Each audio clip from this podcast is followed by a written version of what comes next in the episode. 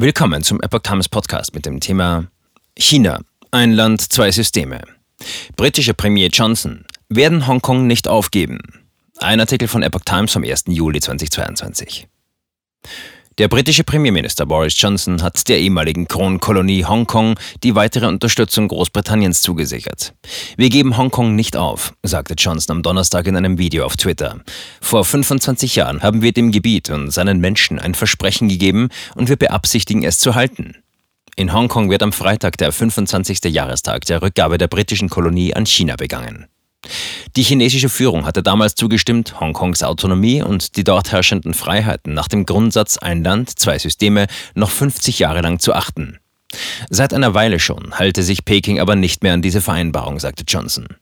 Dies bedrohe sowohl die Rechte und Freiheiten der Hongkonger als auch den weiteren Fortschritt und Wohlstand der Finanzmetropole. Großbritannien werde alles tun, was wir können, damit China sein Versprechen einhält, fügte er hinzu. Die Regierung in China hatte ihren Einfluss auf Hongkong jahrelang Schritt für Schritt ausgeweitet. 2019 kam es zu gewaltsamen Massenprotesten, die brutal niedergeschlagen wurden.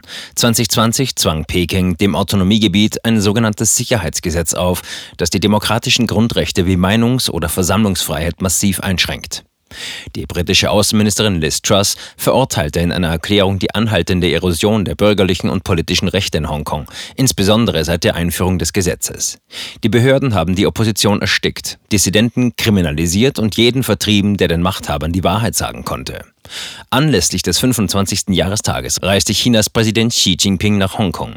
Im Rahmen der Jubiläumsfeier wird auch der neue Hongkonger Regierungschef John Lee ins Amt eingeführt, der bei der Unterdrückung der Massendemonstrationen eine zentrale Rolle gespielt hatte.